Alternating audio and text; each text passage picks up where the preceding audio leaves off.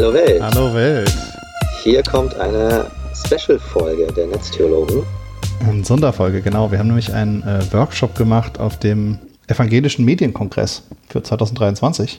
Da sind wir eingeladen worden und das war unser zweiter Live-Talk sozusagen. Äh, und zwar gut. Äh, deswegen dachten wir, super, ja. wir teilen das Ganze mit euch. Wir hatten das Thema ähm, KI und Religion und wir haben eine Stunde mit äh, verschiedenen anderen Teilnehmerinnen diskutiert, die ziemlich coole Feedbacks und coole Kommentare gegeben haben. Und, Genau, ähm, wir haben ja äh, genug Folgen zu dem Thema KI gemacht und haben uns da jetzt, glaube ich, äh, ja, natürlich auch viel von uns so erzählt, aber ähm, auch so ein bisschen eine moderierende Rolle gehabt, viele Stimmen zu Wort kommen lassen. Genau, das fand ich super interessant. Wir teilen das Ganze mit euch. Ihr könnt aber trotzdem natürlich Feedback dazu geben über die üblichen Kanäle. Wir sind bei Twitter und bei Instagram und im Fediverse unter netztheologen zu finden. Oder ihr schreibt uns eine Mail info at netztheologen.org. Äh, diskutiert gerne mit und viel Spaß mit der Aufnahme. Ja, ich darf Sie herzlich begrüßen in diesem Workshop Nummer 4 zu Frage von KI und äh, Religion. Äh, Es freut mich, dass so viele von Ihnen doch daran Interesse haben. Ich bin gespannt, wie wir in die Diskussion kommen und was auch eure Meinung und euer Bild zu dem Thema ist. Ich stelle mich einmal kurz selber vor, dann kommt mein Partner. Ähm, ich bin äh, Roman und forsche seit ja, gut drei Jahren eigentlich zu dem Thema äh, gesellschaftliche Transformation und gesellschaftliche Auswirkungen von Digitalisierung, mh, aber unter anderem auch ähm, zur, zur Einflussnahme von KI oder anderen Prozessen oder neuen technischen Entwicklungen auf den christlichen Glauben, aber auch auf die Gesellschaft. Ähm, und mein Kollege Chris, der sich gleich auch vorstellt, ist äh, mein Partner nicht nur in dieser Forschung, ne, eigentlich gar nicht in dieser Forschung, sondern eher in dem Podcast, den wir zusammen machen. Äh, genau, ich bin der Nerd-Teil von unserem Podcast. Unser Podcast heißt Netztheologen. Der Name ist äh, Programm. Äh, wir versuchen technische Themen und so weiter zu beleuchten und eben so ein bisschen den, äh, die christliche Sichtweise drauf zu kriegen. Weil ich glaube, das kommt in der Gesellschaft ein bisschen zu kurz. Äh, und ich finde, man hat es auch heute so ein bisschen äh, gesehen in der, in der Diskussion. Also es gab ganz viel Technik, äh, total toll. Ähm, aber so richtig, was ist jetzt so richtig theologisch daran, das ist super schwer. Äh, und das kam immer nur so ein bisschen angekratzt, war zumindest mein Eindruck. Das versuchen wir mit unserem Podcast zu ändern. Ähm, vielleicht mal eine kurze Frage. Wer weiß das? Wer kennt den Podcast oder wer hat ihn mal gehört? Gibt's Die? Netztheologen. Netztheologen. Wow, okay. Äh, doch einige. ähm, ja. Kurzer Disclaimer noch, bevor es äh, losgeht. Ähm, ihr wisst ja auch noch gar nicht, was euch erwartet. Das erkläre ich gleich. Ähm, äh, wir ähm, wollen unsere Gesichter nicht so direkt in Social Media haben. Das heißt, wenn ihr hier Fotos macht und die hochladen wollt, äh, vielleicht nicht von unseren Gesichtern oder so. Äh, wenn das irgendwie geht, das wäre super nett. Ähm, genau, ich erkläre euch jetzt den Plan. Und zwar haben wir euch überlegt, äh, vielleicht ganz gut, weil doch einige den Podcast kennen. Wir machen jetzt nicht äh, den zehnten Talk zum Thema KI, das war ja auch in den letzten Jahren immer mal wieder Thema bei uns, sondern wir wollen das Ganze ein bisschen interaktiver gestalten. Äh, dass ihr ein bisschen zu Wort kommt. Äh, ja, wir schauen, wo es hingeht. Wir wissen es noch nicht. Äh, das Ganze läuft so ab. Äh, wir haben hier zwei Stühle, ähm, die, die sind besetzt mit uns beiden und noch drei leere. Das heißt, wir werden, wir haben ein paar Thesen vorbereitet, äh, einfach damit wir so einen kleinen Kickstarter haben. Wir müssen die nicht alle machen, wir müssen auch überhaupt nicht bei diesen Thesen bleiben, einfach nur, dass wir erst schon mal was zum Losreden haben. Witzigerweise kamen auch viele Themen natürlich äh, schon dran heute. Und wenn ihr einen Gedanken habt, eine Frage habt, mitdiskutieren wollt, dann steht ihr einfach auf und setzt euch auf einen von diesen drei Plätzen. Hier liegt ein drittes Mikro. Wir haben leider nur drei, das heißt, ähm, die Gäste müssen sich das leider ein bisschen teilen, kriegen wir aber hin. Notfalls gebe ich meins natürlich auch mal ab. Äh, ähm, äh, genau, dann könnt ihr mitdiskutieren, Fragen stellen und so weiter. Ihr dürft jederzeit auch wieder zurückgehen, wenn es euch zu peinlich ist. Wenn die Sitze voll sind, äh, dürft ihr jemanden rauswählen. Äh, Roman und ich bleiben sitzen. Ist halt so. Ähm, genau. Es gibt nur eine Regel, äh, zwei Regeln. Ihr dürft nicht die Person, die gerade reinkam, direkt wieder rauswählen. Und wenn ihr gerade rausgewählt seid äh, und ihr wollt wiederkommen, wartet eine Person zwischendrin noch ab. ist, glaube ich, relativ selbsterklärend. Genau. Und dann ist das Ganze jetzt ein offenes Ding. Wir wissen nicht, wo es hinführt und äh, sind super gespannt. Ja. Und wir würden auch gleich äh, loslegen. Nach meiner Erfahrung ist die Zeit extrem knapp, weil man da doch äh, ja, immer viel braucht. Äh, noch ein anderer Disclaimer, wir wollen das Ganze aufzeichnen. Läuft es überhaupt? Ja. Läuft. Und dann als äh, Podcast, wenn es denn gut wird, äh, veröffentlichen. Ähm, also natürlich nur den Ton. Genau, falls ihr da jetzt irgendwie super krass Probleme mit habt, dann könnt ihr auch nachher auf uns zukommen, dann schneiden wir euch irgendwie raus, kriegen wir hin. Alles klar, dann legen wir los. Die ersten zwei Minuten sind meist ein bisschen träge bei sowas und dann geht's ab.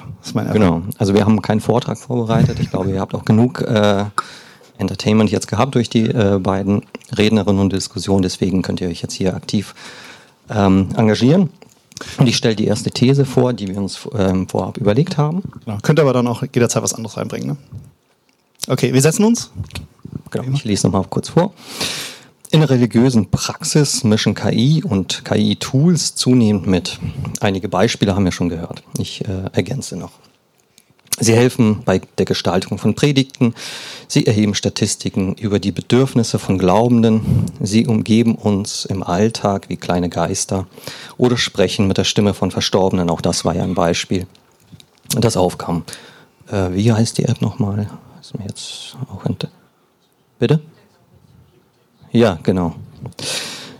Ähm, ja, wofür früher Religion Kult und Rituale allein zuständig waren, können heute auch KI und Maschinen einspringen. Und was uns an dieser These oder erstmal dieser Beschreibung interessiert, ist, ähm, wie diese Entwicklung einzuschätzen ist. Ja, also es ist eine offene Frage. Was ist euer Gedanke dazu? Wie schätzt ihr das? Natürlich jetzt nicht aus ähm, politischer, vielleicht nicht mal aus ethischer Perspektive, sondern jetzt von der Religion, vom Glauben herkommt. Wie schätzt ihr das ein? Es ist eine Entwicklung, die zu begrüßen ist, dass KIs mitmischen, aber auch Aufgaben übernehmen oder Religion zum Teil ersetzen oder ist es nicht wünschenswert? Genau, kommt gerne dazu. Wir warten vielleicht ein paar Sekunden. Wer Interesse hat, wer schon eine Meinung hat, etwas zu sagen. Und dann können wir loslegen.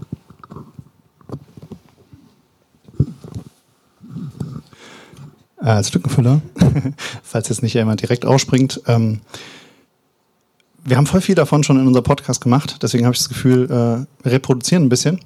Ähm, genau, ich glaube, wir haben zum Beispiel angesprochen, ähm, wie kann, wie kann Gott dadurch wirken, um es ja direkt hart theologisch zu machen? Äh, äh ist das okay? Darf er das? Kann er das? Äh, ist das, äh, ähm, wie heißt das, heretisch?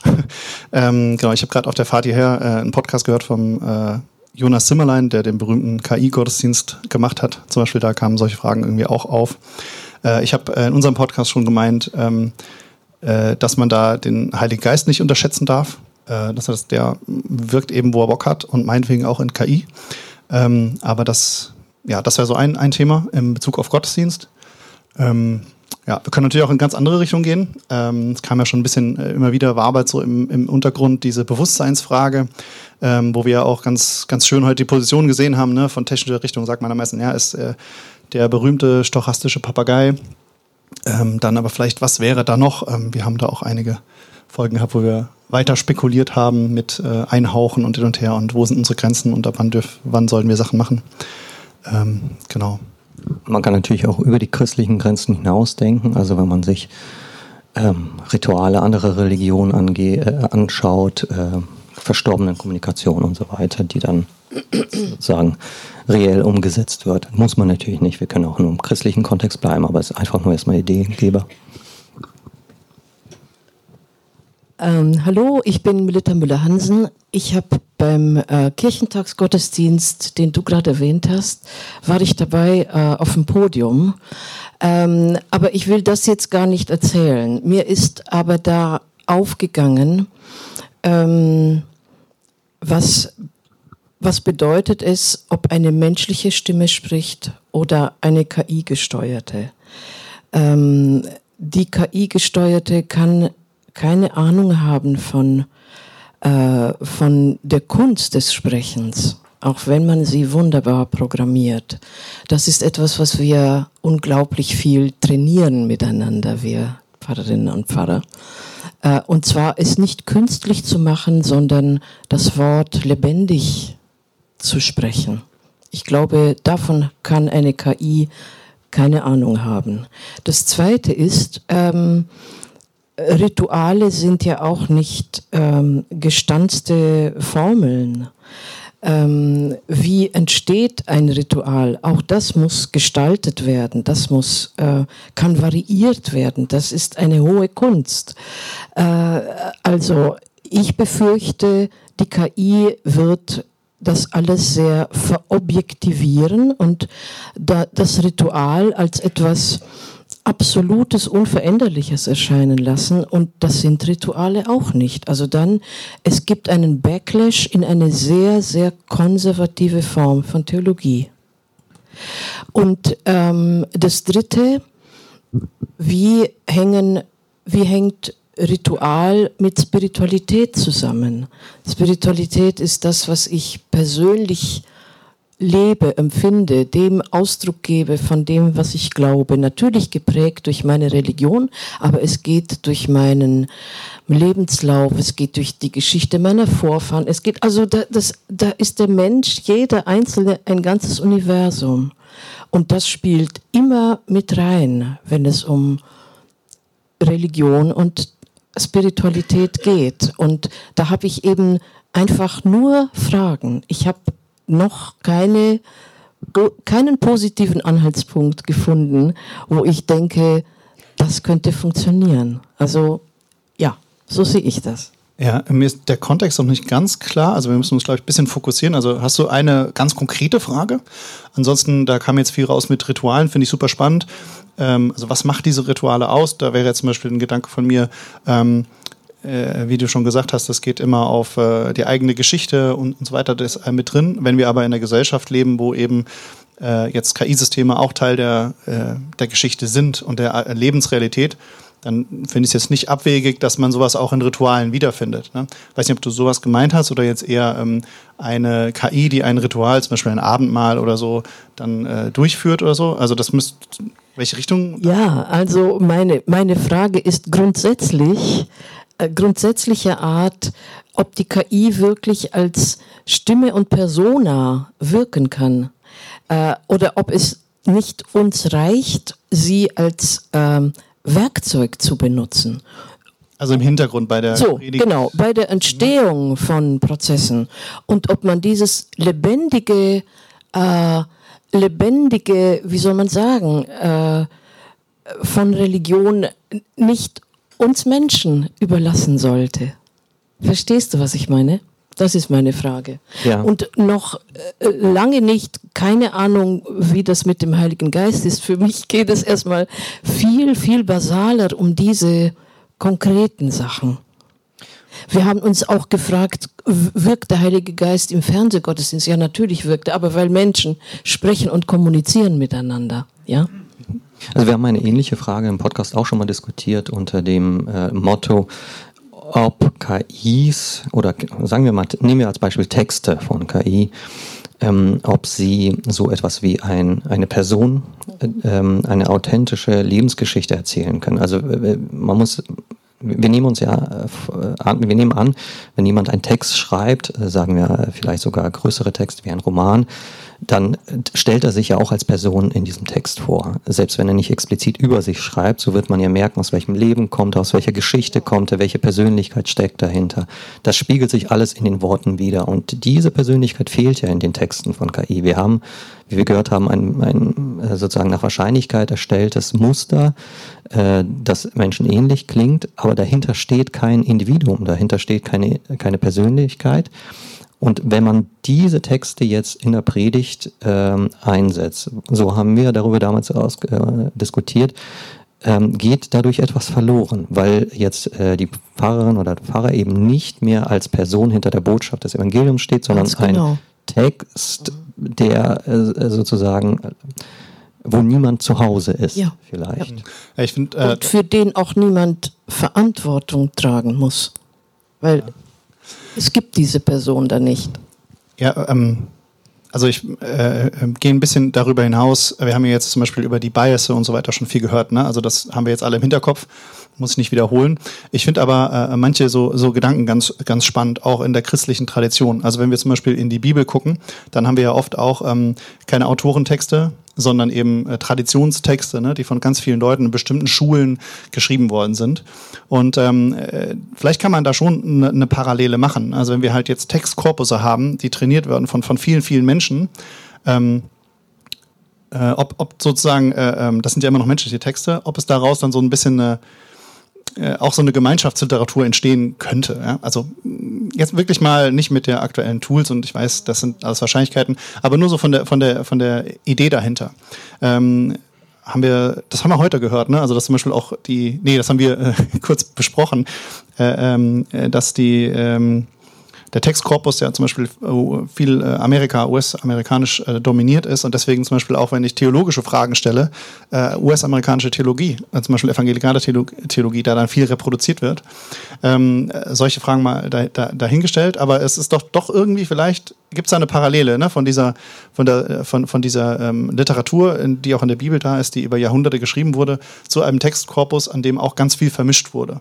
Und ähm, ich glaube schon, dass man Qualität und ich muss das jetzt auch nicht unbedingt haben. Ne? Ich hätte jetzt auch das Gefühl, das ist so eine, eine Waschierei und so, aber einfach nur so mal vom Konzept dahinter äh, wäre das doch, also es passt uns natürlich nicht mit unserem westlichen Denken, weil das vom Individuum weggeht, aber es gibt ja auch andere Denkschulen und ähm, äh, die dann teilweise in, in auch Fragen, Erinnerungen und so weiter, es gibt der Blade Runner, haben wir äh, zum Beispiel als, als äh, Film, der dann äh, ähm, den Fokus viel mehr legt auf auch so einer gemeinschaftlichen Sache. Und äh, ist es vielleicht auch was, was unserem westlichen äh, Mindset äh, mehr aufstößt als äh, in Kulturbereichen, wo diese Gemeinschaft äh, natürlich jetzt nicht romantisiert, gibt auch Nachteile und so weiter. Bin auch ein Fan vom Individuum, äh, die da vielleicht anders mit umgehen würden. Äh, und es ist nicht komplett fremd im ganz äh, abstrakten Raum in der christlichen Tradition. Das war jetzt nur mein, mein Gedanke, ja. Ja, ich darf noch mal gern erinnern, wer äh, Interesse hat, kann hier eben seine Ideen beitragen. Ähm, ich bin Ecke Rudloff und ähm, in der Bildungsarbeit, Erwachsenenbildung tätig und ähm, habe einen kleinen Einspruch. Ich finde, in der Bibel ist ja nun gerade äh, das Besondere, dass auch die Vielstimmigkeit erhalten bleibt. Also dass äh, Widersprüche nebeneinander stehen bleiben, das ist, zeichnet jetzt gerade jüdisch-christliche Tradition aus.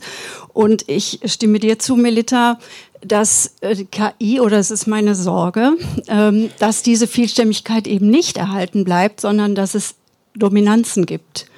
Ich habe das letzte Woche, ich weiß aber leider nicht genau, wo das war, gesehen. Ähm, es war irgendwo bei Facebook, ich gehöre noch zu der älteren Generation, die das benutzt. Ähm, da gab es einen Jesus, mit dem man sprechen konnte. Und der war blond. Das war das, was ich dazu sagen wollte. Ja, ja, ähm, find, ja stimmt. Ähm, dieses Nebeneinander, es ist ja natürlich ein Gemische. Ne? Also äh, jetzt der aktuelle, die aktuellen Textgeneratoren, die ja, mischen die Sachen ja eher. Ne? Äh, ja, das, das war, ist so. Ja, ist ein guter Punkt. Ihr dürft auch gerne ein bisschen sitzen bleiben und auch noch mitdiskutieren, aber ihr müsst es natürlich nicht. Aber genau, deswegen stehen mehrere Stühle da. Ähm, Nochmal zu der ersten ähm, Aussage. Es war äh, für mich so, Menschen machen Rituale lebendig. Ich habe da so ein bisschen eine andere Wahrnehmung. Ähm, Mitgliederorientierung EKHN. Ähm, und ich kämpfe immer so ein bisschen darum, unsere Rituale lebendiger zu machen wieder. Ähm, und ich habe immer das Gefühl, die sind sehr starr und es gibt immer Ausnahmen. Ne? Ich weiß, es gibt irgendwie Hochzeitsfestivals und so weiter. Aber das Gros und die Wahrnehmung, bleiben wir jetzt mal bei unseren Kasualien, ist doch ein sehr starres Raster. Und wir wissen immer sehr genau, was richtig ist und was falsch, was man bei Beerdigungen macht und in welcher Reihenfolge man das macht. Und das erklären wir dann den Leuten, wie man das genau macht, wie die sich verhalten, ob die reden dürfen. So, ne, you get the point. Ähm, und was ich mir denke, es zwingt uns, also andere Strömungen zwingen uns, flexibel zu werden. Und KI ist eines davon. Also das ist jetzt so, eine, ne, so ein Hype, so eine Gewalt, die dann kommt und wir ähm, verhalten uns irgendwie dazu. Ähm, und also jetzt auch gerade das Beispiel, wir hatten das nämlich gerade auch in der Pause und es ging, ich frage mich dann immer, ähm, deswegen auch die Frage, was müssen wir dazu sagen?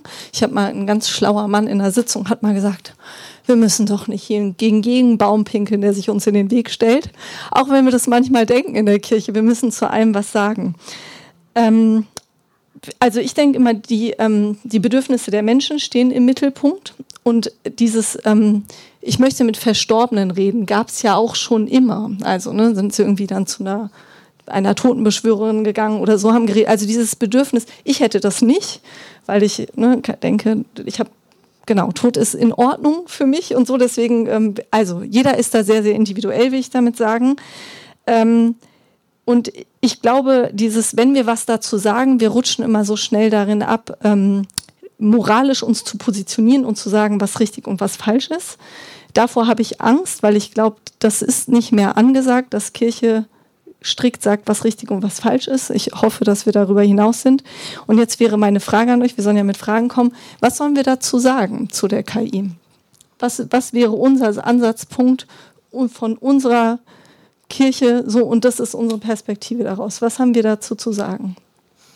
Also es müssen nicht nur Fragen sein, also auch der Davor-Input ist gerne gesehen. Äh, aber das, also jetzt aber nicht auf eine moralische Weise? Also ich frage mich, ich denke mir ähm, jetzt, wie man auf dem Podium vorhin gesehen hat, da habe ich mir gedacht, ähm, da ähm, schickt äh, bitte doch auf jeden Fall äh, Frau Kurz los, wenn es irgendwie was Schlaues zu sagen gibt. Krass, schlau.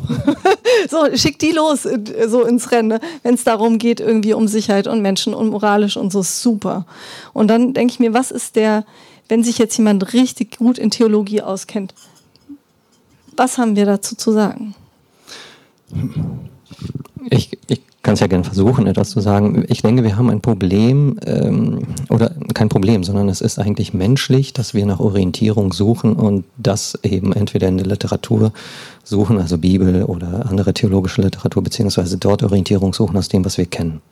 Wenn wir das Unbekannten äh, begegnen, müssen wir Antworten formulieren oder müssen uns damit auseinandersetzen. Und das, was wir als Ressource haben, ist die Tradition. So läuft das ja sehr oft. Ähm, aber es ist auch verständlich. Also wir sind ja in diesem Zirkel gefangen. Was sollen wir denn anders auch machen? Also wir können uns ja nicht auf einen Nullpunkt äh, stellen, aus dem heraus Antworten entwickelt werden können, sondern wir stehen in der Geschichte, in dem, was wir gelernt haben. Und daraus äh, leiten wir die Orientierung ähm, auf die Fragen ab.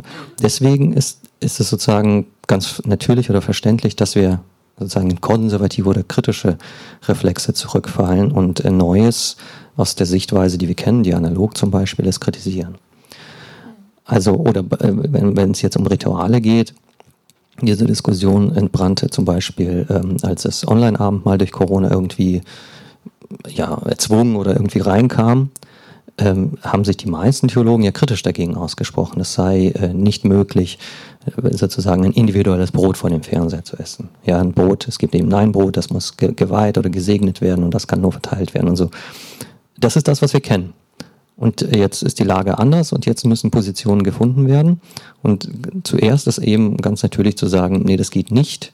Äh, wir haben nur ein Brot. Wie, warum soll jetzt irgendwie äh, die 50 Gemeindemitglieder 50 Brote haben? Das funktioniert nicht. Aber vielleicht meine Rückfrage, also wie anders herangehen als durch die Brille der Tradition? Vielleicht habt ihr auch Ideen, ja? Also wie überhaupt Antworten finden, als mit dem, was wir haben, was wir mitbringen. Ja, es ist aber äh, nicht nur ein äh, KI-Problem, oder? Sondern ja insgesamt äh, ein Problem. Äh, und ähm, KI macht das jetzt als aktuelles ja. Beispiel sehr deutlich. Genau, aber man hat ja zum Beispiel auch jetzt in der Podiumsdiskussion, die politischen Punkte wurden ja der, der Finger in die, die Wunde gelegt. Ne? Und je nachdem, wie man sich da positioniert, tickt man da so und so und welche Werte man da hinten dran hat. Das gleiche ähm, könnte man, oder gab es ja, nicht das gleiche, aber ähnliche Diskussionen gibt es ja auch zum Beispiel in der Flüchtlingshilfe und so weiter. Ne? Wie soll sich da Kirche und was machen wir moralisch und so weiter. Ähm, äh, genau. Und da gibt es, glaube ich, auch nicht immer so einen ganz einfachen Ausweg. Aber ähm, im Endeffekt kommt es ja auch so ein bisschen, ja, für mich ist immer so ein bisschen die Spannung zwischen, ähm, also, also jetzt mal ein anderes Medienthema, soll ich jetzt äh, als Fahrer, Fahrerin auf Instagram sein. Ja, Instagram, absolute Datenkrake, äh, ekelhafter Konzern hinten dran, alles noch in den USA und so weiter. Ne? Dann schreiben die Leute ihre privaten Nachrichten im Seelsorge und so. Will ich bei diesem ganzen Spiel mitspielen oder muss ich von vornherein sagen, nein, bis hier und nicht weiter? Und im Zweifel bleibe ich halt dann eben daheim sitzen äh, in meinem äh, Fahrbüro und keiner kommt. Ja? Ähm, in diese, die, zwischen diesem Dilemma steht man halt. Ne? Also da, auf welchem Level hat man das, ja? Oder in, in, was ist da auch unsere Verantwortung? Kann man sich, gibt es glaube ich keine einfache Antwort. Ja? Aber ja, genau, äh, jemand Neues hier. Erstmal weitergehen. Aber das ist ja ein anderes Thema jetzt, ja. ob ich jetzt auf Instagram mit jemandem in Kommunikation trete. Mir fehlt hier ein bisschen die Konkretion.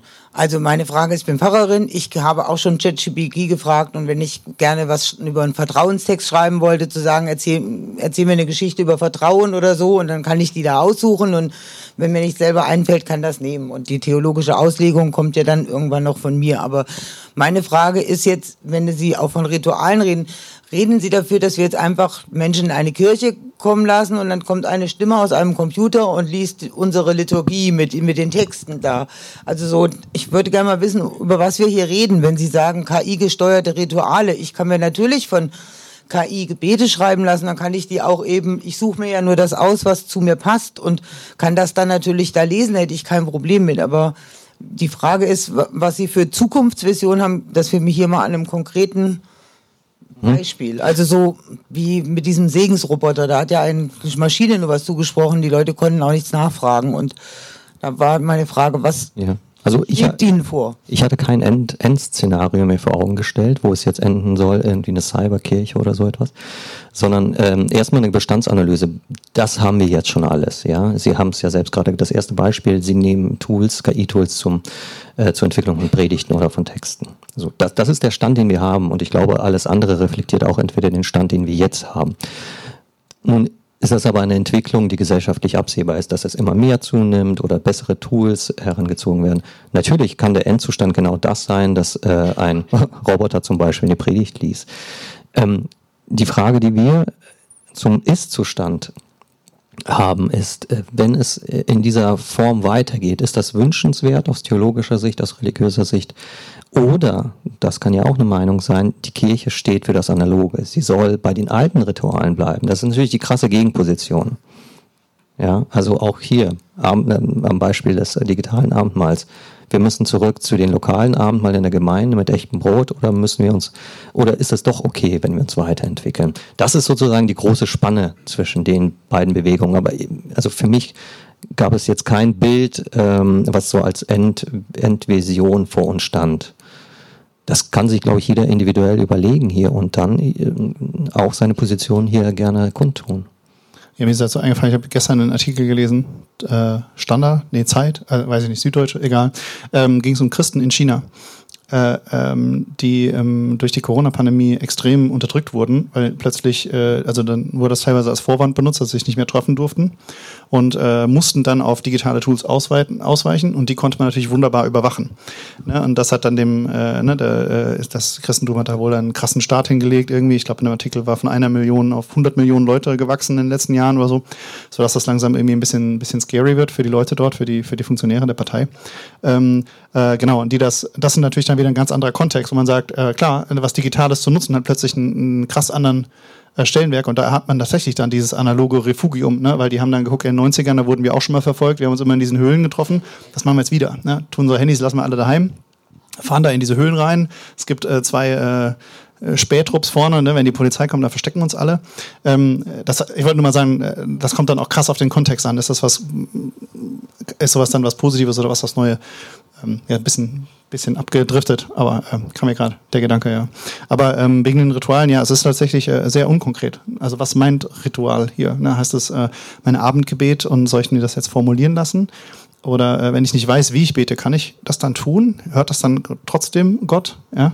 Äh, wirkt, wirkt das dann sozusagen? Oder geht es wirklich um, um harte analoge äh, Sachen, auf die auch äh, die Kirchengeschichte Jahrhunderte an Theologie, ich würde fast sagen, verschwendet hat? Ja? Inwiefern sich jetzt das Brot wirklich verwandelt oder nicht?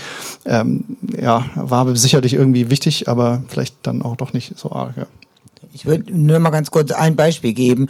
Also auf der Landesgartenschau in, in Fulda war ein großer Renner, dass Menschen gerne gesegnet werden wollten. Und da war es ganz wichtig, dass eine analoge Person da war, weil dann auch nochmal gefragt wurde, warum wollen sie das? Und dann kam es eben zu Gesprächen. Das ist was ganz anderes und geht viel tiefer, als wenn ich jetzt einfach nur zu einem Roboter gehe und lass mir irgendwie, suche mir selber ein Bibelwort aus. Das ist dann auch nicht gerade dieses Zusprechen. Ich glaube auch bei diesem analogen, äh, bei diesem Online-Abendmahl, es ist immer wichtig, dass noch einer am Bildschirm ein, ein Pfarrer da ist, der vielleicht auch nachher im Chat Chat noch für Fragen zu. Also ich glaube, KI, ist, wir kommen nicht weiter, wenn wir uns wirklich ganz selber weg äh, wie heißt das denn, wegmachen. Also so. Ich hätte gerne noch eine Rückfrage an Sie. Also da Sie ja eben aus der Praxis kommen direkt, was wünschen Sie sich denn? Wünschen Sie sich mehr Digitalisierung in der Kirche? Wünschen Sie sich mehr KI-Tools, die Ihnen helfen? Oder, oder sagen Sie, es gibt auch eine Grenze, eine theologische Grenze, eine religiöse Grenze, wo ich. Äh, eine religiöse Grenze wäre für mich, wo wirklich Menschen ersetzt werden. Also ich glaube, wir sehen es ja auch an Fernsehgottesdiensten, dass Menschen das gut tut, dass, dass sie zugucken können und fühlen sich trotzdem hineingenommen oder Radiogottesdienste und so. Und da denke ich, das ist alles eine große Hilfe. Aber es ist wichtig, dass ein Mensch für das verantwortlich zeichnet, was da ist, mit dem man notfalls auch dann noch ins Gespräch kommen kann. Ladies first. Nee, mach mal. Okay. Ähm, ich widerspreche dir nur ungern, Claudia, aber ich denke, ähm, ich, ich könnte mir wirklich tolle Nutzungen vorstellen äh, im religiösen Bereich. Also zum Beispiel äh, Frau Müller, die immer Fernsehgottesdienst im ZDF guckt, in Wanne Eickel, ähm, ist abends alleine, ihr geht's schlecht, sie ist traurig. Und sie erzählt äh, irgendein Gegenüber, KI gegenüber, ach, ich bin heute so alleine, niemand hat mit mir gesprochen und die Hüfte tut wieder weh. Kannst du mit mir beten? Und dann erzählt diese, dieser Bot, spricht ein paar tröstende Worte, zitiert ein Stück Bibel und spricht mit der Frau ein Gebet. Warum soll das nicht gut sein? Ich finde das völlig in Ordnung. Ich finde das völlig in Ordnung und äh, wenn das entsteht, dann ist für mich nicht die Frage, wie ist diese Entwicklung einzuschätzen, sondern würde ich sagen, ja, begleiten wir sie. Schauen wir vielleicht, dass das verantwortliche Theologinnen sind, die mit diesem Bot lernen und nicht irgendwelche Leute, die dann irgendwas von sich geben. Also ich finde das alles nicht so schlimm und ich finde so typisch Churchy ist diese Schlussfrage, wie ist diese Entwicklung einzuschätzen? Ja, äh, äh, vielleicht können wir einfach sagen, äh, es gibt da Entwicklungen und die werden kommen, ob wir das einschätzen oder nicht. Ja gut, aber das äh, birgt ja ein Bild, wie es kommt und wir müssen reagieren. Wir ja, die, sind Gestalter des ja, Bildes doch auch. Genau. Und äh, ich erinnere mich sehr gut, wir, äh, ich bin aus dem Bereich der evangelischen Rundfunkarbeit im GAP. Wir haben äh, miteinander wie verrückt geredet, sag mal, müssten wir nicht mit Alexa und so, dass wenn du das sagst, Alexa, spiel mir eine Morgenandacht, das war damals unser unser Tool, ne, in sich nach Elke. Äh, Alexa, spiel mir die Morgenandacht. Also wurde wie verrückt dran gearbeitet, dass Alexa die Morgenandacht spielen kann. Ich glaube, das Ding ist jetzt eingestellt worden wieder, weil es niemand hören wollte. Und das ist unser Problem. Unser Problem ist, dass wir für viele Leute eben, die Alexa nutzen, äh, die kommen nicht auf die Idee zu sagen, spiel mir bitte die Morgenandacht. Das heißt, ähm, Votum, Gemeindearbeit auch dahin entwickeln, ähm, verantwortlich und bewusst mit den Tools äh, umzugehen, auch in, auf christliche Art und Weise? Stefanie Schardin, ich bin Gemeindepfarrerin in Fürth. Ähm, wir merken, finde ich, hier jetzt bei diesen unterschiedlichen Gesprächsgängen immer, dass wir eigentlich bei jeder Variante immer denken, ja, in dem Fall wäre es okay und in dem Fall wäre es dann vielleicht jetzt doch nicht okay. Ähm, daher, äh, danke Stefan, ich fand diese letzte Frage auch ein äh, bisschen zu äh, hart in dem Ja, ähm, äh, ich bin dafür, ich bin dagegen. Wie verhält sich Kirche zu KI? Das kommt ganz drauf an. Wir werden wahrscheinlich in administrativen Bereichen wahnsinnig froh sein, dass wir da viel von Hacken haben und viel über künstliche Intelligenz demnächst abgearbeitet bekommen. Ähm, Im privaten Bereich, ja, da soll doch auch jeder machen, wie er möchte. Ich finde spannend ist die Frage, wie gibt es eine kirchliche Richtung, die wir da einschlagen wollen? Ja, und zum Beispiel, ich meine, ich sehe Elke, ich sehe dich da gerade. Wollen wir, dass wir, äh, wollen wir das befördern, dass wir in Landgemeinden, die über kurz oder lang relativ leer dastehen werden, weil wir gar nicht genug Nachwuchs bekommen. Ist es für die eine Chance zu sagen, ähm, dann nehmen wir halt eine äh, äh Chat-GPT-Andacht, bei der wir alle zusammenkommen? Oder würden wir sagen, als Kirche ist es nicht sinnvoller, wir bilden ganz viele Prädikanten und Ehrenamtliche aus, die dann für uns die Gottesdienste machen. Also sowas finde ich spannende Fragen und man muss sich das ziemlich kleinteilig, glaube ich, anschauen. Es gibt viele ethische Fragen. Ja, wer kann das überhaupt nutzen? Das denkt hier relativ viel in Richtung Pfarrerinnen und Pfarrer. Ne? Das finde ich ist, eine, äh, das ist ein Problem. Wir, Kirche, Religion, das ist weiter als nur TheologInnen. Ähm, also von daher, ich glaube, wir müssen ziemlich kleinteilig schauen, was wollen wir, wo wollen wir KI einsetzen, wie viel und äh, Fluch und Segen liegt ja schon im Hebräischen nah beieinander. Ja, danke Reinhard Marwick von Zeitzeichen. Also ich will das fortsetzen, prüfet alles, das Beste behaltet, steht ja nur in der Bibel. Das wird bei den Dingen auch so sein. Und das Unklare ist, oder wo wir jetzt rumkleisen, was ist ein Ritual? Also wenn wir jetzt das Kernbereiche, jetzt irgendwie die drei Sakramente oder zweieinhalb, die wir Protestanten haben, vorstellen, dann ist das KI in der Vorbereitung immer denkbar. Also ich will dazu eine kleine Anekdote erzählen, die nichts mit KI zu tun hat. Ich habe so ein paar äh, Facebook, äh, nee, WhatsApp-Freunde, die äh, auch regelmäßig Predigten verschicken und äh, freut man sich manchmal, wenn man die freitags vorher kriegt, lässt sich inspirieren. Und ähm, ein sehr verehrter Prediger von mir, äh, ich bleibe natürlich anonym, äh, las ich die Predigt, dann dachte super und kriegte aber im Nachhinein raus, war wirklich eins zu eins übernommen von einem völlig anderen Prediger, der in ganz andere Zusammenhängen das verschickt hatte. Also aber dann habe ich mir vorgestellt, der hat die ja gehalten. Und da ist eben wieder dieser Effekt, äh, Vorbereitung durch KI ist doch wie Vorbereitung durch Predigtstudien. Also was soll das? Ne? Ich habe ein anderes Thema, also wo man auch nicht weiß, wir sind, müssen ja nach vorne denken mit der KI. Das ist ja, wurde ja heute auch gesagt, das ist noch sehr in den Anfängen. Ich war in meiner Heimatgemeinde letztens nach langer Zeit wieder in der Kirche und die war toll renoviert. Ich freute mich und die hatten ganz tolle Lautsprecheranlage. Und es war schöne Musik, also sogar zufällig, die meinen nerdigen ähm, Geschmack traf, also Bach-Orgelwerke, nicht irgendein Hua-Hua. Und ich habe mich da ganz wohl gefühlt und habe dann gedacht, na, ist ja eigentlich schön, aber dann dachte ich daran, ich mache viel Kirchenmusik. Es ist doch was anderes, selbst wenn es eine perfekte Aufnahme ist. Wenn da wirklich Menschen was singen, da geschieht viel mehr. Sind zwar auch falsche Töne dabei, aber man kommuniziert mit den Zuhörenden. Also ist, und wenn es die kleinsten Sachen sind, dass du irgendjemanden ansingst in der ersten Reihe, das sind jetzt wirklich Details. Aber da ist die Frage, was kann KI da leisten? Also ich bin da völlig emotionslos. Es kommt nicht auf irgendein systematisches Endgericht an, ob da irgendein menschlicher genialer Vorschlag war. Aber ich kann mir nicht vorstellen, dass die reale Begegnung zwischen zwei Menschen in den entscheidenden Kernpunkten vertretbar wird durch KI. Aber ich bin natürlich auch ein Techniktrottel. Jetzt kann er mal andersrum gehen. Äh, hier hinten äh, das Mikro. Also da, dazu direkt was. Ähm, ja, auch äh, jetzt äh, zur Musik, äh, kleiner äh, Eskapade, aber nur eine Anekdote. Für mich war das immer äh, schlimm. Ich meine, ja, kann ich verstehen, aber die Musik in den Kirchen, die war halt nie meins. Ne? Und äh, wenn man halt jetzt irgendwie, keine Ahnung, Techno hören will, dann äh, ja, bin ich halt froh, dass da überhaupt was läuft, was ich nicht äh, nervig finde.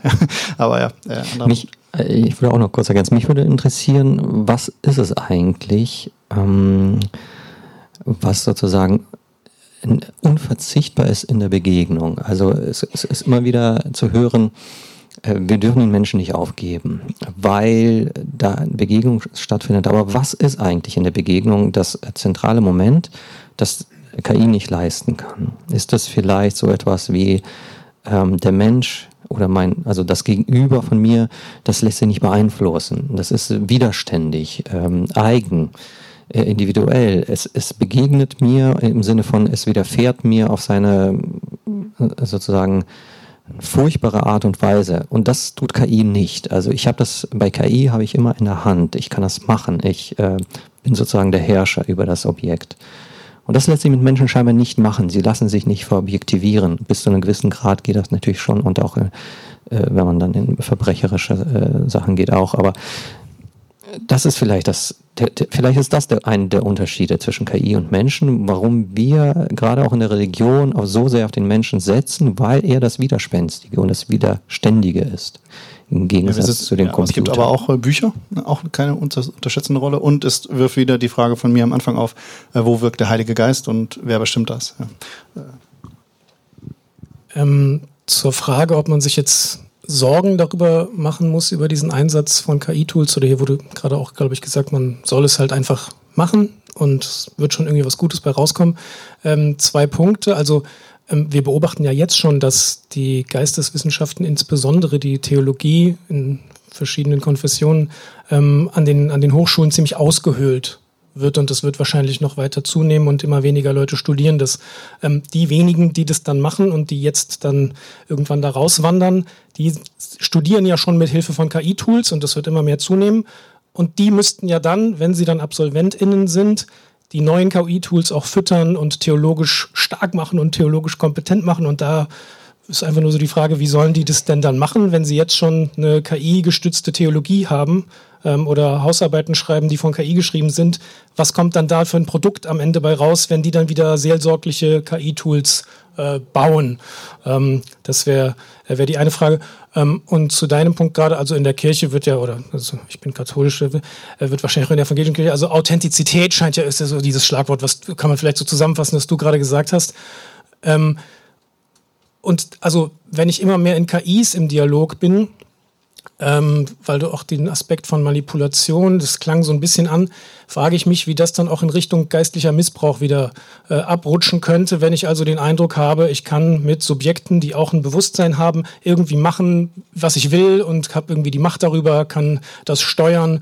Ähm, das halte ich für die Seelsorge auch für relativ gefährlich, auch wieder im Kontext von äh, seelsorglicher Ausbildung und theologischer Ausbildung, wo diese Aspekte vielleicht auch dann einfach zu kurz kommen. Auch ein bisschen das Feedback-Loop-Thema gekratzt. Ne? Also nicht nur die Maschinen, die die Maschinen dann immer weiter äh, trainieren, sondern eben auch ne, die reproduzierte evangelikale USA, äh, äh, in den, die in den LLMs drinstecken, die dann reproduziert wird und dann eben gelernt wird und dann reproduziere ich die wieder selber und so weiter. Und vielleicht noch ganz kurz dazu, diejenigen, die im Moment äh, die KI trainieren könnten, das sind ja die, die hier oben noch gar nicht dabei sind. Also ich weiß nicht, wie die Statistik ist. Ich habe es mir mal gesamt, auf die gesamte Gesellschaft hingelesen, dass sehr viele Menschen ChatGPT kennen und davon gehört haben, aber nur ein winziger Prozentsatz sie wirklich nutzt bis jetzt oder es überhaupt mal probiert hat.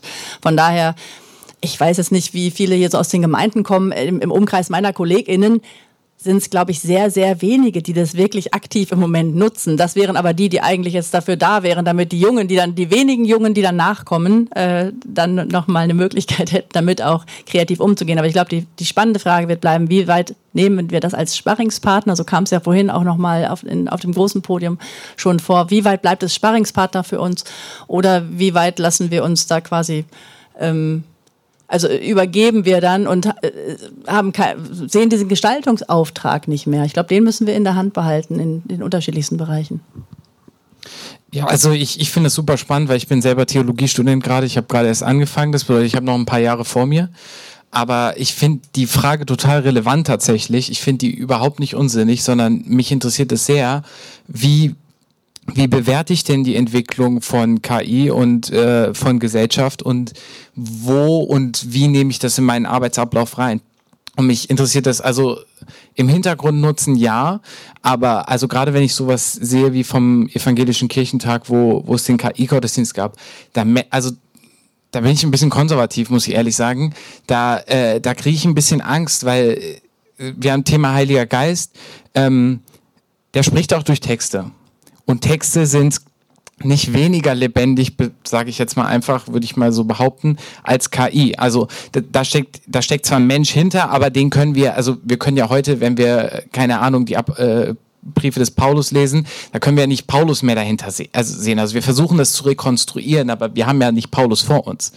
Und trotzdem, ähm, der Heilige Geist wirkt ja vor allem durch uns Menschen. Also wir Menschen sind äh, Leib, Körper, äh, ne, also Körper, Seele und Geist. Und, und da ist der Heilige Geist mit drinne, der wirkt durch Menschen. Also ich glaube, wir, wir verlieren einen ganz elementaren ähm, Aspekt unserer der Theologie und ähm, der, der Gemeindepraxis, sage ich mal so, ähm, wenn wir KI zu viel einbinden, weil äh, und vor allem aktiv als Bezugsperson einbinden, weil eben genau dieses Zwischenmenschliche, das Emotionale, das äh, Authentische und auch das, wo lasse ich den Geist Gottes in mein Leben sprechen, wir, wir lassen das ja irgendwann völlig außer Acht. Und ich glaube, da, da machen wir uns, da bewegen wir uns dann in eine Richtung, die uns, glaube ich, auf Dauer nicht gut tut. Also meine Frage ist nicht, ähm, war, äh, äh, warum sollte es KI nicht tun, sondern meine Frage ist, warum sollte das KI tun? Warum soll das nicht ein Mensch tun?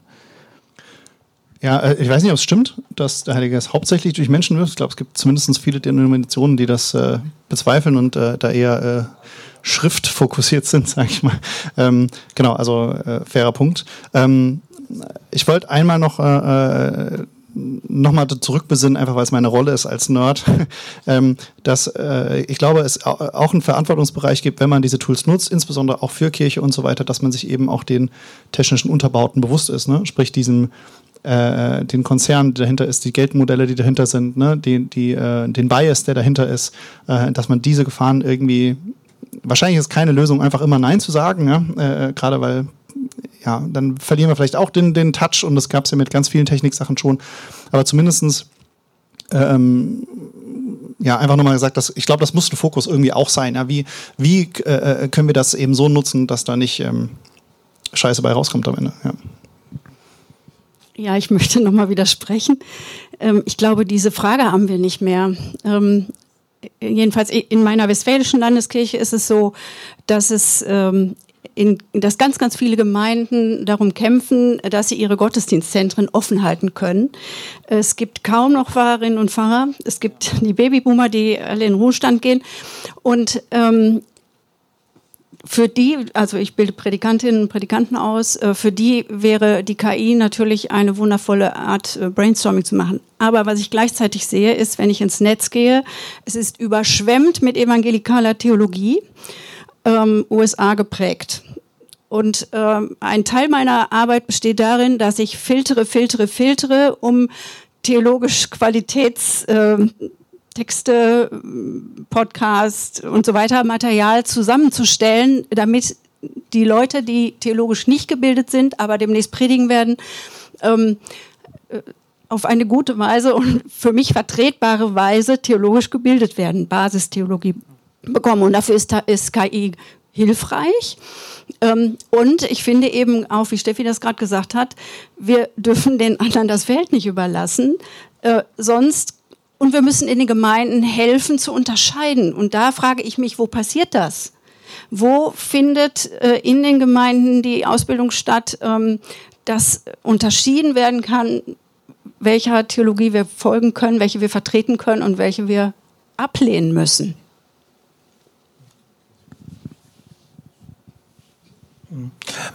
Geht, geht in dieselbe Richtung.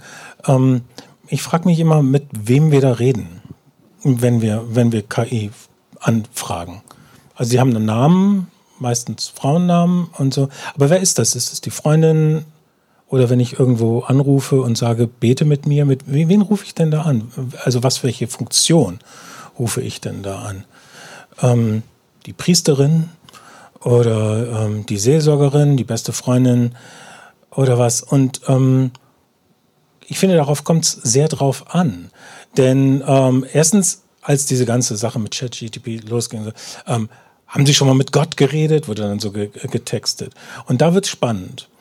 Ähm, weil ähm, wenn ich mit Gott rede, wenn ich Gott so frage, bekomme ich auch eine Antwort.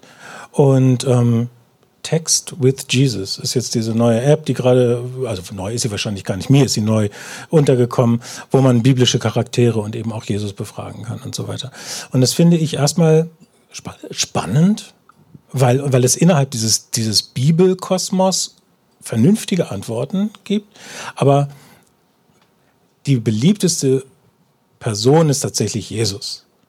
Und der wird nicht gefragt, ähm, so, wo warst du dann und dann oder wie hast du dich da und da gefühlt, sondern der wird, der wird die dicken, die großen Fragen gefragt. Und er antwortet immer. Und das finde ich theologisch fragwürdig. Dass er immer antwortet. Also natürlich kann der Heilige Geist wehen, wo und wann er will, aber auch wann er will. Und ich finde, er darf verdammt auch noch mal, mal nicht wehen dürfen. Ja, das ist ja nicht, nicht eingeschlossen, dass er immer äh, der Heilige Geist in jedem textgenerierten Bullshit drinsteckt. Also äh, das glaube ich natürlich Aber auch. Die, ähm, ich glaub, ja, nochmal dazu. Die Leute unterscheiden. Es gibt wirklich ganz viele schlichte Leute, die das nicht unterscheiden. Wir dürfen uns das nicht. Ja, ja also es gibt viele, viele Leute, die denken, da spricht Jesus jetzt wirklich durch sie, durch diese App. Es gibt wirklich so viele schlichte Menschen. Ähm, wenn wir schauen, der Rallye-Unterricht hat oft nur bis zum fünften, sechsten Schuljahr stattgefunden und dann ist Ende. Und ähm, wir können das wirklich nur nutzen, wenn wir auch entsprechend ähm, kritisch begleiten. Ja, ich glaube, das ist aber eher eine Generalkompetenz. Ne? Also das, ich kann mir nicht vorstellen, dass das auch in der neuen Generation nicht da ist, wenn jedes Nachrichtensprecher-Foto und jeder Merkel-Rap, wie wir vorhin gesehen haben, ne? also das wird ja, äh, kann jetzt. Also ich wollte noch mal, ähm, ähm, äh, ich habe das Gefühl, es gibt viele Paarpersonen hier, das, ähm, deswegen äh, ja, ähm, man kann ja ähm, diese ganzen Textgenerationstools auch für andere Sachen einsetzen und auch für Dinge, wo sie vielleicht besser sind. Ähm, zum Beispiel haben äh, TheologInnen in der Vergangenheit ja leider einen sehr guten Job gemacht, extrem äh, dämlich zu verstehende Texte zu schreiben. Und wenn ich aber plötzlich ein Hilfsmittel habe, äh, wie ich sowas in ordentliche Sprache übersetze, dann kann das ja zum Beispiel auch Theologie oder auch vernünftige oder, oder komplexe Theologie äh, viel zugänglicher machen. Ähm, um jetzt einfach mal eine ja nicht nur die Paarperson wird durch KI ersetzt, sondern vielleicht auch noch andere Sachen aufzumachen. Äh, okay, ich weiß nicht, wer zuerst war. Ich glaube. Ja, okay. Also ich bin keine Theologin, sondern Journalistin, arbeite aber bei der Kirche als Öffentlichkeitsreferentin. Ähm, und ich habe manchmal das Gefühl, dass wir ähm, als Kirche auch ganz anders auftreten müssen, um noch Erfolg zu haben. Also das eine ist Theologie, Religion, das andere ist aber auch überhaupt die Rolle, wie wir, äh, die wir einnehmen und auch wie wir gesehen werden. Übrigens, das muss ich mal kurz loswerden. Die meisten Menschen, glaube ich, wissen den Unterschied zwischen evangelischen und evangelikalen nicht mehr. Also auch da müssen wir mal ganz vorsichtig sein. Ähm, das ist uns allen geläufig, aber wenn ich, glaube ich, in meinem Umfeld außerhalb von ähm, Kirche evangelikal sagen würden, würden sagen, na, was ist denn dabei? Evangelisch ist doch ganz gut musste ich mal kurz loswerden. Ich finde aber, dass wir, also ich würde es ganz gerne ein bisschen öffnen und auch sagen, naja, ob wir jetzt diese Tools benutzen oder nicht, das ist, äh, finde ich jetzt schwer mit Ja oder Nein oder gut oder schlecht zu beantworten. Aber die Rolle von Kirche ist ja irgendwie auch, ähm, ein Bewusstsein zu schaffen, aufzuklären. Und da erinnere ich auch nochmal an Konstanze Kurz, die ja wirklich uns, glaube ich, alle sehr aufgerüttelt hat, ne, was äh, Würde des Menschen angeht und was Rechte angeht.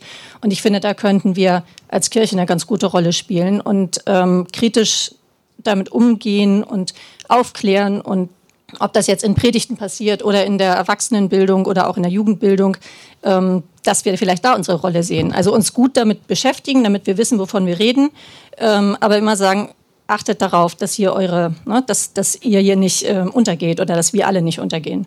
Und vielleicht dann auch das zum Thema machen, dass ähm, also nicht so sehr, ob die Predigt jetzt von, von äh, ChatGPT ähm, entstanden ist oder nicht, sondern das, also wie wir damit umgehen, dass, dass vielleicht Drohnen, äh, also die künstliche Intelligenz Drohnen steuert und die ganze Ethik und Moral und Gefahr dahinter ähm, auch sehen und ansprechen. Das ja, ist so das, worüber ich mich ähm, oder woran ich denke, was wir sein könnten.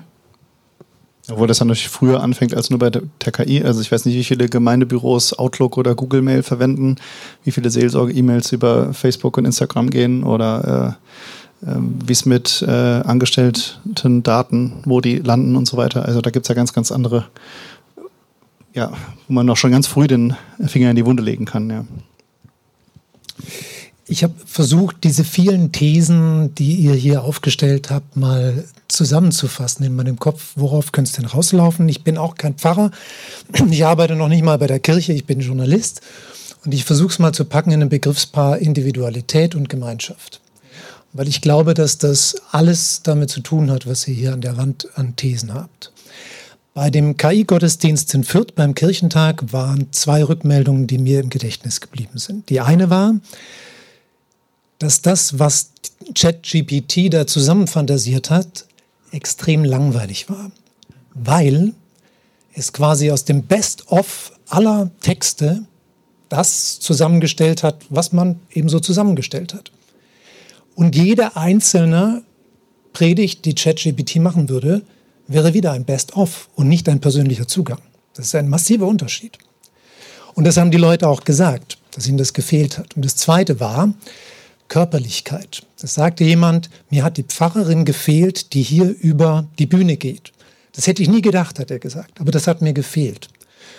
Und du hast vorher gesagt, kriegen wir da vielleicht noch mal einen anderen äh, gemeinsamen Textkorpus? Nein, kriegen wir nicht, sage ich, weil solche Texte sich entwickeln in sozialer Erfahrung und Körperlichkeit. Deswegen kann KI für mich nicht aus dem Best of allem einen neuen Gemeinschaftskodex machen. Aber wir werden erleben, dass sich diese, das ist meine These jetzt, die halte ich euch mal einfach entgegen. Wir werden erleben, dass sich das in zwei Richtungen entwickelt. Die einen sind diejenigen, die sagen, ich brauche den Menschen. Ich brauche diese konkrete Begegnung, dieses Widerständige, genau das, was ihr hier gerade schon aufgefächert habt. Und die werden in die Gemeinden kommen und sich die Pfarrerin, den Pfarrer suchen oder den Diakon und das persönliche Gespräch. Und es wird immer schwieriger, je weniger Personal die Kirchen haben. Und dann sind wir an dem Punkt maschinelle Lösungen für gesellschaftliche Probleme. Ich glaube, du hast es vorhin gesagt.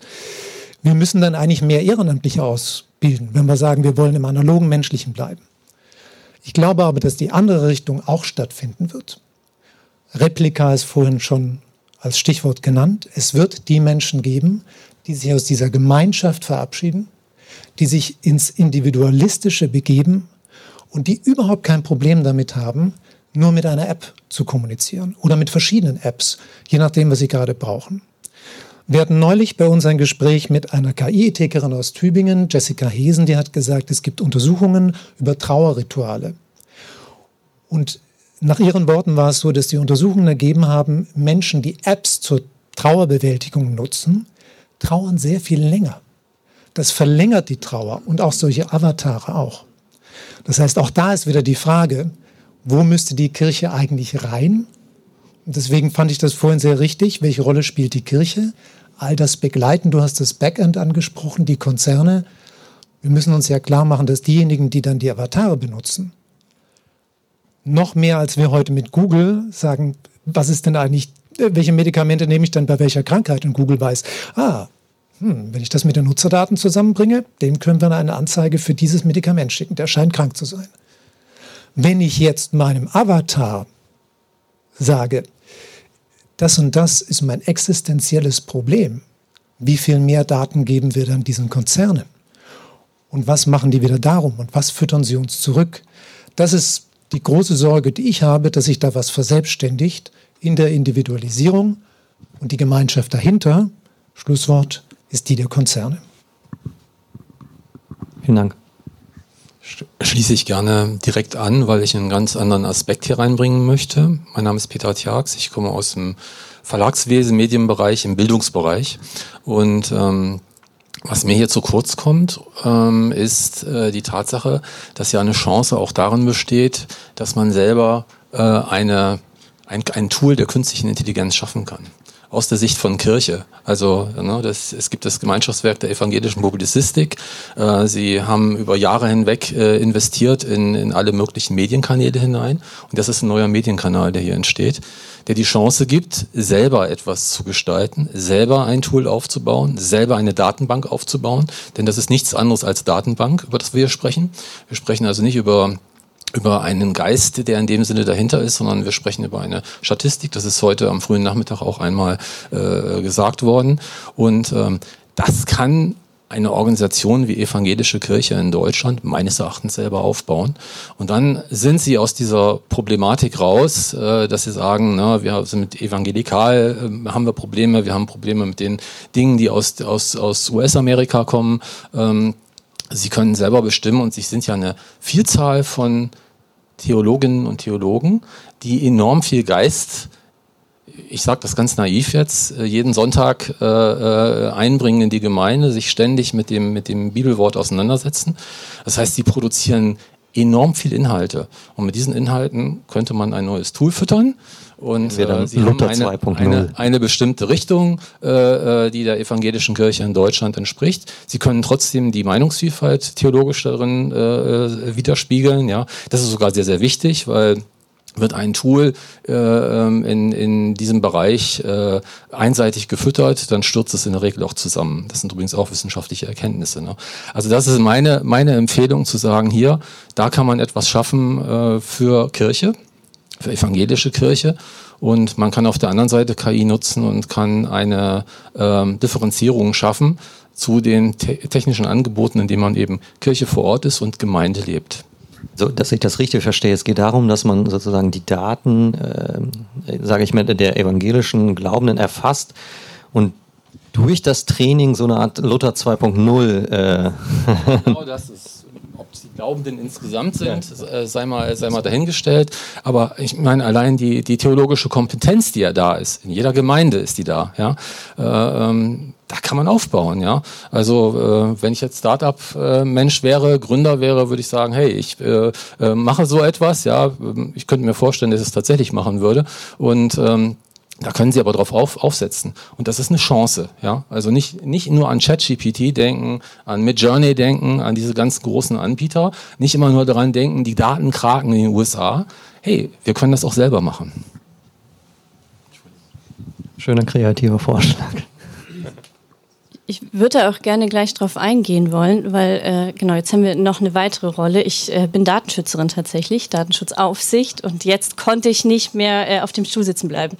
Ähm, das ist natürlich eine sehr charmante Idee, weil wir damit eben genau unsere Daten nicht aus der Hand geben. Weil Fakt ist, alles, was wir da reinfüttern, ist letztlich irgendwie wieder zusammenführbar. Alles werden am Ende personenbezogene Daten. Und wir reden hier nicht um irgendwelche Daten. Wir haben hier ganz viel über Seelsorgedaten gesprochen, die ja besonders schützenswert sind. Nicht nur nach unserem Datenschutzgesetz, sondern auch nach dem Seelsorgegesetz. Also das ist ein ganz, ganz hohes Gut.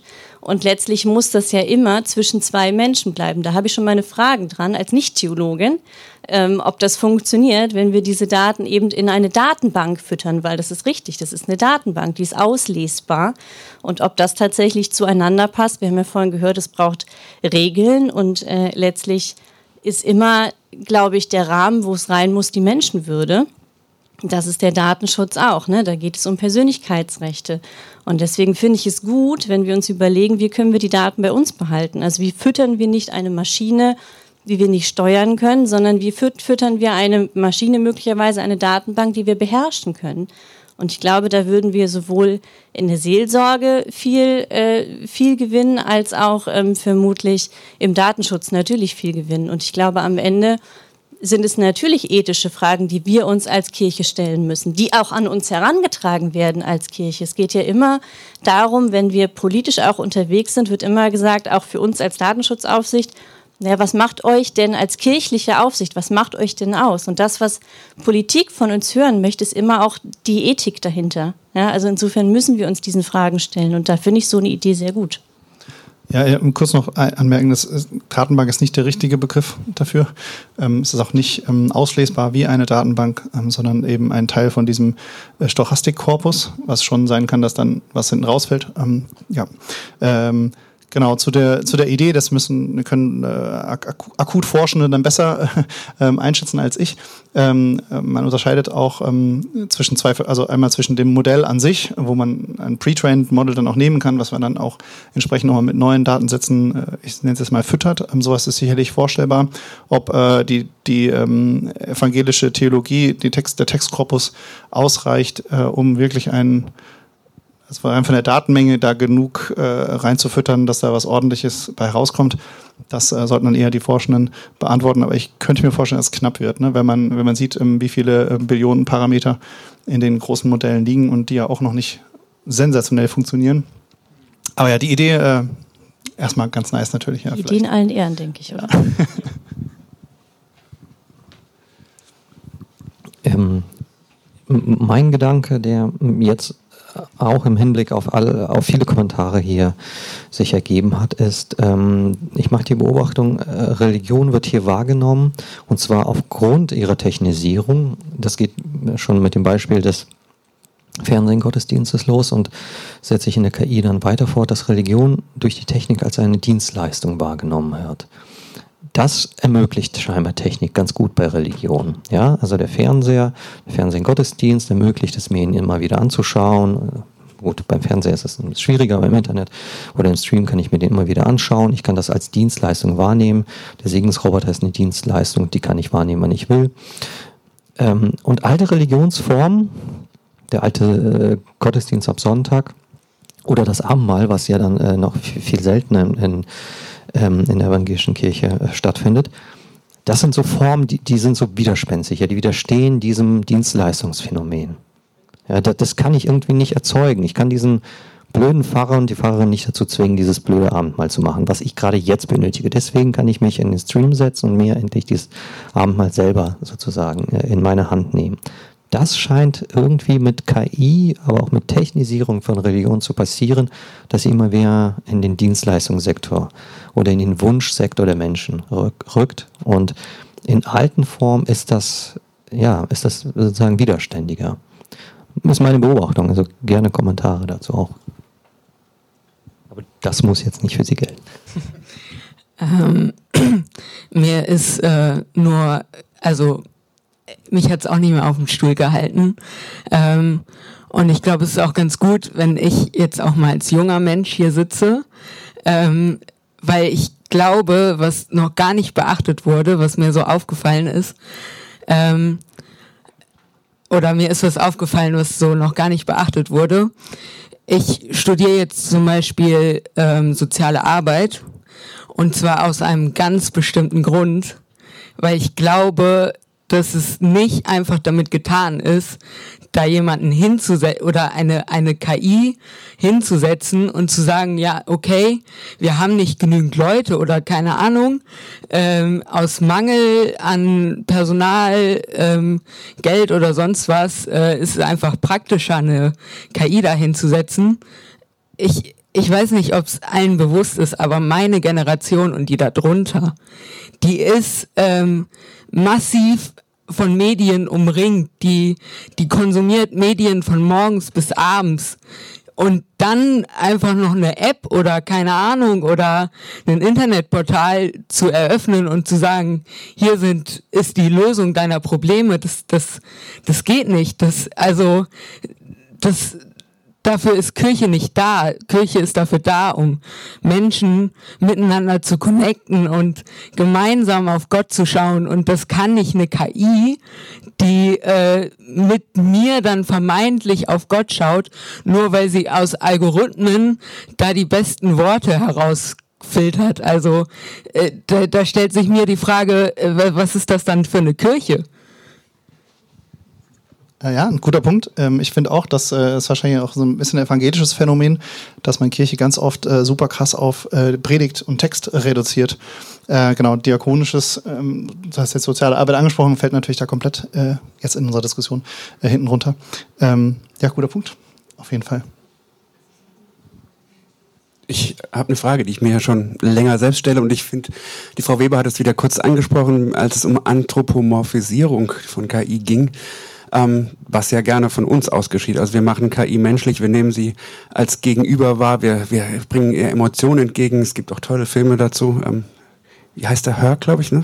Ähm, wo sich jemand in eine KI verliebt. Also ein, ein Anschauungstipp. Und trotz allem, ähm, Herr Jung hat es erwähnt, der ähm, äh, Professor Schmidt, wie, heißt Schmidhuber, genau. Äh, den hatte ich äh, an diesem Medienkongress auch im Interview und der hat äh, das nochmal konkretisiert in diesem Interview und hat erklärt, ähm, wie in seinen Laboren tatsächlich die ersten Schritte schon getan werden, dass KI Bewusstsein entwickelt. Also äh, Bewusstsein definiert als Reflexion von sich selbst, also ein Selbstentwickeln, das Erkennen und das Reflektieren äh, das hat er ganz klar aufgezeigt, wie er glaubt, dass das in den nächsten, und zwar gar nicht mehr vielen Jahren äh, kommen wird. Und für mich ist die Frage als Nicht-Theologe, was ändert das? Ähm, in Bezug auf, auf den Umgang mit KI als Gegenüber, wenn es tatsächlich ähm, eine Vorstellung wäre, KI hat ein Bewusstsein. KI ist, das äh, ist uns als Menschen sehr viel ähnlicher, als wir denken, wenn wir das als Hauptunterscheidungskriterium nehmen, Bewusstsein oder Nichtbewusstsein. Das finde ich ein total spannendes Gedankenspiel. Und wo weht dann der Heilige Geist? Äh, genau, es gibt, ähm, glaube ich, ein paar Kriterien, die man da versucht zu haben. Ne? Ab wann ist Bewusstsein? Und es gibt irgendwie sieben und nach dieser Liste kann äh, keine Ahnung, diverse Textgeneratoren da irgendwie drei abbilden oder so. Ähm, genau, ist auch schwierig, wie man das dann definiert. Aber finde ich gut, weil ähm, das war tatsächlich auch, wir müssen ja. bald zum Schluss kommen. Genau, wir, ähm, wir sind relativ am Ende, aber wir haben das natürlich auch als äh, eine These gehabt. Äh, genau. Äh, und ähm, zwar im Hinblick auf Geschöpflichkeit und Geschöpf Gottes. Ich weiß nicht, sollen wir das noch vertiefen? Ähm, ich wollte nur am Ende nochmal sagen, dass man merkt an der Diskussion auch, zumindest war es mein Eindruck, wir sind nicht so richtig theologisch geworden, sondern es ging viel mehr um praktische Kirchenfragen. Ähm, und äh, das ist verdammt schwierig, immer mit diesen Themen, äh, um auch die Brücke zu schlagen. Deswegen haben wir unseren Podcast. äh, um das zu probieren, gelingt uns auch nicht immer ganz. Ähm, genau. Äh, wie viel Zeit haben wir noch? Zehn Minuten. Zehn Minuten, okay. Ähm, weil sonst könnten wir auch verweisen. Also tatsächlich haben wir äh, über so Fragen ja auch mehrere Podcast-Folgen gemacht ähm, wo wir uns, äh, fand ich auch mega spannend, äh, sich dann, äh, dass wir uns darüber unterhalten haben und was da so rauskam. Ähm, das könnten wir natürlich jetzt nochmal so ein bisschen reproduzieren. Ähm, genau. Ein, ein spannender Gedanke für mich war immer auch so ein bisschen, einen theologischen Faktor zu nehmen, äh, eben jetzt nicht nur an einen Textgenerator zu denken, sondern vielleicht an Potenziale. Also ne, wenn man zum Beispiel sagt, wir haben ein Hirn mit diversen Neuronen und irgendwie glauben wir alle, dass wir hauptsächlich in unserem Hirn existieren. Das stimmt natürlich ist ein Körper dabei und so weiter, aber es gibt ja auch Cyborgs. Ähm, und angenommen, man hat irgendwann ein künstliches neuronales Netz, was eine ähnliche Kapazität hat wie unser eigenes Gehirn. Ähm, was, was, wie, was kann da dann reinkommen und kann das ein Bewusstsein haben und dann äh, vielleicht was Menschliches sein oder etwas anderes, was dann vielleicht die Rechte braucht? Über solche Fragen haben wir uns uns in den KI-Folgen unterhalten. Äh, ich glaube, ein äh, Takeaway, äh, das natürlich jetzt verkürzt dargestellt, war so ein bisschen, ähm, äh, dass wir nicht wissen, was Gott tut. Also und äh, wenn man zum Beispiel auch an die, ähm, ab wann fängt Leben an, Abtreibungsdebatte und so denkt, ne? also die Biologie hilft da nicht, weil natürlich irgendwie äh, biologisch lebt irgendwas, aber Coronavirus lebt irgendwie auch, ne? Also wir wissen nicht, wann da äh, was ist. Und ähm, der theologische Teil, zumindest meine, mein, äh, was ich glaube, ist, äh, dass das Besondere ist, dass sich irgendwann Gott etwas zuwendet und es dadurch dann äh, aufgewertet wird und eine Würde hat und dass wir als Menschen auch äh, andere, uns anderen Dingen zuwenden können und dem dann was geben, äh, ne, sozusagen. Deswegen Okay, da kann man jetzt viele Beispiele finden, aber ähm, dass man auch zutrauen kann und sagt, okay, so wie Gott einem, äh, äh, einem äh, Erdklumpen was eingehaucht hat, was auch immer da genau passiert ist, ähm, wenn Gott sich dazu entscheidet, kann er natürlich auch ein künstliches neuronales äh, leeres Netz, was unser Gehirn abbildet, irgendwie was einhauchen. Ja, wir sind, dann müssten wir es natürlich anders behandeln. Das Problem ist nur, wir werden das nicht rausfinden. Ne? Also es wird, äh, genau wie es heute in der Biologie keinen äh, Marker gibt, ne, ab wann äh, der Mensch wirklich ein Mensch ist. Ja? Und man kann nur sagen, ab da hat es Gefühle und ab da ist es, äh, entwickelt sich weiter und ab hier sind die Gene zusammen. Also die Biologie hilft nicht bei dieser Frage. Und genauso wenig werden wir ähm, da richtig wissenschaftliche Kriterien finden würden, werden ähm, ab wann äh, dann irgend, also ne, ich versteht, wo ich hinaus will. Äh, aber genau das und auch diese ähm, Lehrpunkte zu lassen, ist, glaube ich, auch das, was vielleicht Theologie stark macht, ja. Und äh, weil man dann eben sagt, ähm, ja, wir, wir, geben uns hier eine Domäne, die, ähm, auf der wir nicht mehr verfügen können. Oder dürfen oder so. Mhm. Das nur als kurzer Abbruch. Aber ja, wir haben, äh, wie gesagt, da zweieinhalb Stunden drüber geredet in dem Podcast. Dürfte ich gerne. Ist in perfekter Corona-Qualität. Das war noch an den Anfängen, wo es ein bisschen rauscht, leider. Aber ja, inhaltlich fand ich das äh, ziemlich interessant mit dir. Mm, was sich auch hier in dieser Debatte wieder gespiegelt hat, das beobachten wir ähm, in der Philosophie zum Beispiel, aber auch in den Zeitungen. Ähm, KI bzw. Technik insgesamt fordert uns in der Form heraus, uns als Menschen als Menschen zu sehen. Also was ist das Menschliche? Wo, wann sind wir Menschen?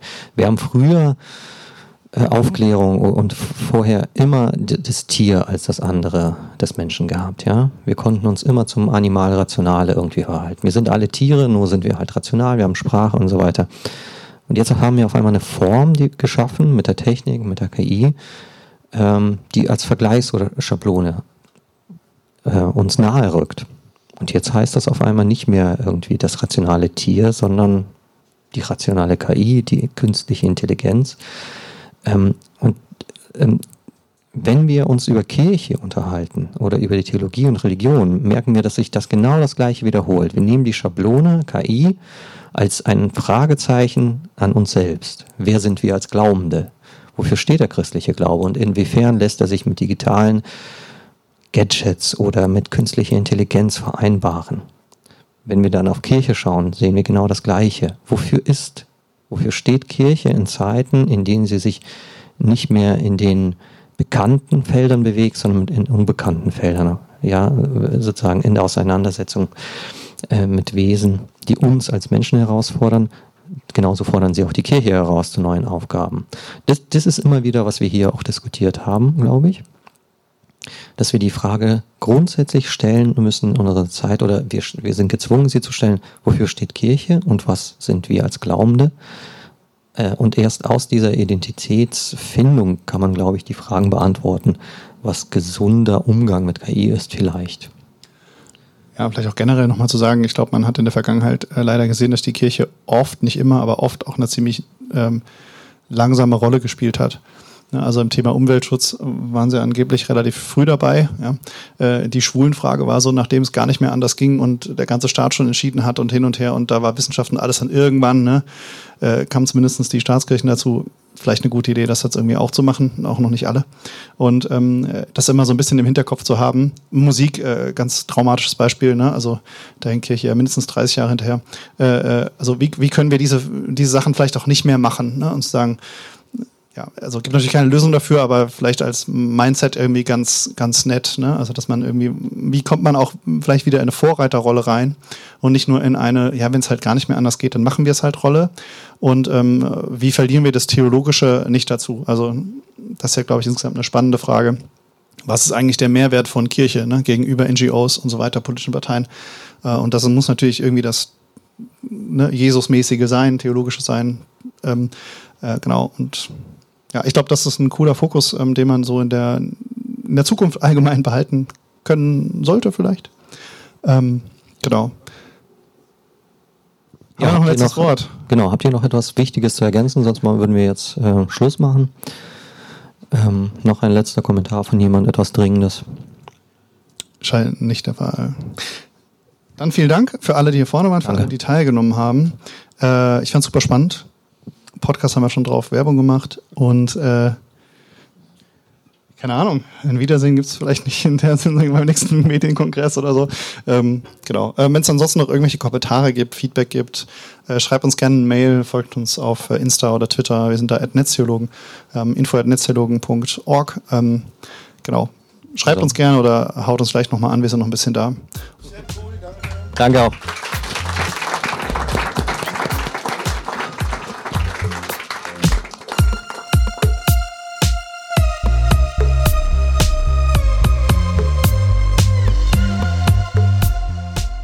Dieser Podcast ist ein Teil von Yeet, dem evangelischen Content-Netzwerk.